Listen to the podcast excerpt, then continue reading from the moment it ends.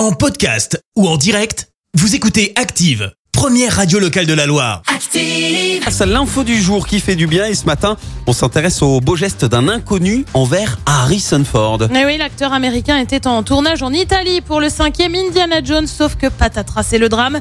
Il a Ah. perdu sa carte bancaire. Heureusement pour l'acteur, c'est un touriste qui est retombé euh, sur la carte bleue et l'a remise à la police euh, de Mondello, près de Palerme. La police a finalement retrouvé l'acteur qui était en train de marcher sur une plage incognito. Ok. Ils lui ont remis sa carte avec bien sûr un petit selfie à la clé. L'acteur aurait confié être soulagé d'avoir pu récupérer sa carte et d'être dans un endroit où les gens sont si honnêtes. Merci, vous avez écouté Active Radio, la première radio locale de la Loire. Active.